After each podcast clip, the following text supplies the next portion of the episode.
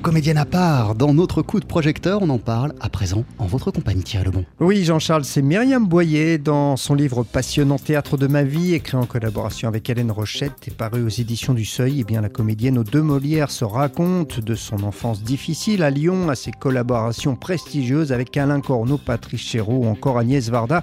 Un parcours éclectique et sans concession. On écoute Myriam Boyer. C'est vrai que je suis une des rares comédiennes à passer, euh, même dans la famille du théâtre, j'ai fait Chéreau, mais j'ai fait aussi euh, euh, du privé. après, au cinéma, quelques années avant Série Noire, je faisais l'hôtel de la plage. C'est rare une comédienne qui peut passer d'une famille à l'autre, et évidemment, à chaque fois, vous recommencez. Je dis toujours, hein, je souhaite cette carrière à, toutes les jeunes comédiennes qui veulent commencer ce métier alors que c'est pas la plus simple, c'est pas celle où on est le plus confortable.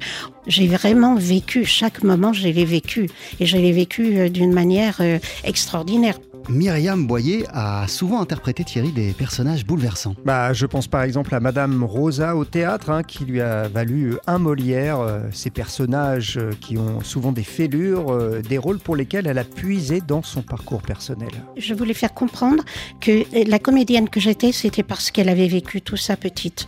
Et j'ai jamais lâché. Vous pouvez faire ressortir après dans vos personnages. Pour moi, c'était important. Comme il y a toujours eu ce côté euh, volontaire de.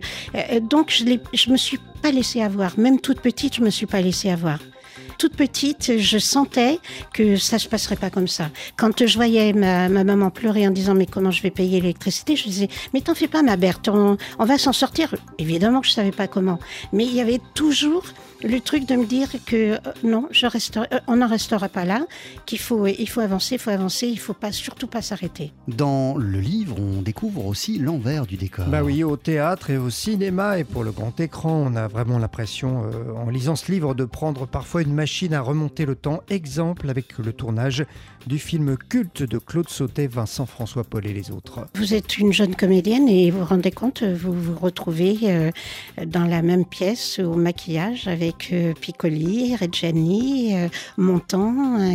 J'étais quand même admirative devant ces trois bonhommes. Et on vivait ensemble.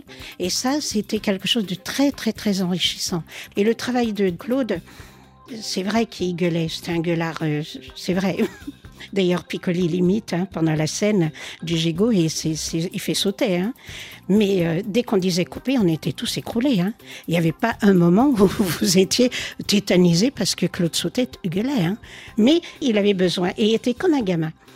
Il voulait obtenir ce qu'il voulait et pour ça, il hurlait. Myriam Boyer, donc, à propos de son livre Théâtre de ma vie, euh, c'est passionnant et c'est paru aux éditions du Seuil. Merci beaucoup Thierry Lebon. On poursuit sur TSF Jazz avec Louis Armstrong à la trompette et au chant, Lionel Hampton au vibraphone. Voici Memories of You.